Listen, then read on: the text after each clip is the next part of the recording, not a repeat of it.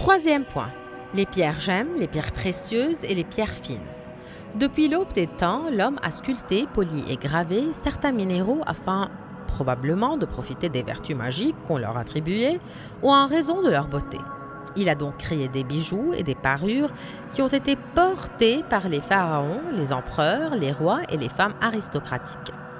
Il les a également enterrés près de ses défunts pour qu'elles les accompagnent et les protègent dans l'au-delà, conformément à ses croyances religieuses. Tous les minéraux n'ont pas la beauté ou les propriétés physiques requises dans le travail des bijoux. Rares sont les minéraux qui se distinguent par leur belle couleur, leur éclat captivant et qui ont la dureté suffisante pour qu'ils soient taillés et polis pour faire ressortir la beauté de leurs cristaux. Ces pierres qui se forment pourtant, comme tous les autres minéraux dans la nature, sans aucune intervention humaine, sont connues sous le nom de gemmes.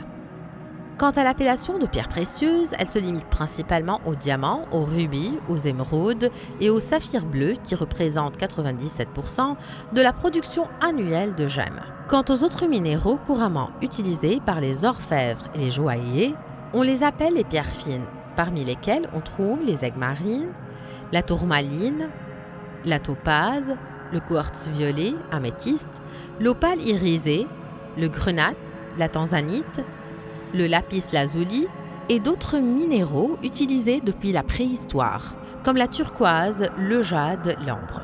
Une pierre est-elle précieuse dans le sens absolu du terme? Voilà l'histoire des mines de saphir perchées à 4500 mètres d'altitude au Cachemire, en Inde, qui ont donné les plus belles pierres connues au 19e siècle, mais qui sont aujourd'hui presque épuisées. Le saphir a beau être une pierre précieuse pour la plupart des hommes, ceci est relatif. Voici le récit étonnant que fait en 1934 l'anglais Albert Ramsey à propos d'un échange des plus beaux saphirs contre leur poids en sel. Il y a longtemps, une troupe d'hommes, à la barbe teinte en rouge, trouva des pierres bleues apparues lors d'un glissement de terrain dans les collines du Cachemire. Ces hommes venaient d'Afghanistan et faisaient partie d'une caravane de muletiers en route pour Delhi. Attirés par ces pierres curieuses, ils en mirent un certain nombre dans le sac porté par l'une des mules. Puis à Delhi, ils les échangèrent contre du sel. Les pierres furent vendues ensuite à quelqu'un qui reconnut qu'il s'agissait de saphir brut. Elles furent revendues et encore revendues et toujours revendues jusqu'à ce qu'enfin, à Calcutta, elles finissent par rapporter en roupies un prix égal à 400 000 dollars. La nouvelle de cette transaction parvint au Maharaja de l'époque, qui apprit aussi que les saphirs avaient été trouvés dans ses propres collines au Cachemire. Furieux, il se rendit à Calcutta et les réclama.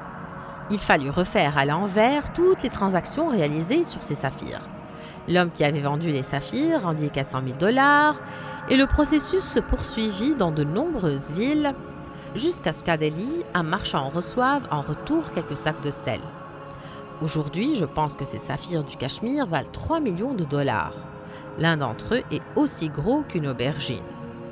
J'ai proposé à Son Altesse 25 000 dollars pour l'un des plus petits fragments il m'a rionné. Il ne veut se séparer d'aucun objet de sa chère collection. Mais oh, comme j'aimerais acheter quelques-uns de ses trésors.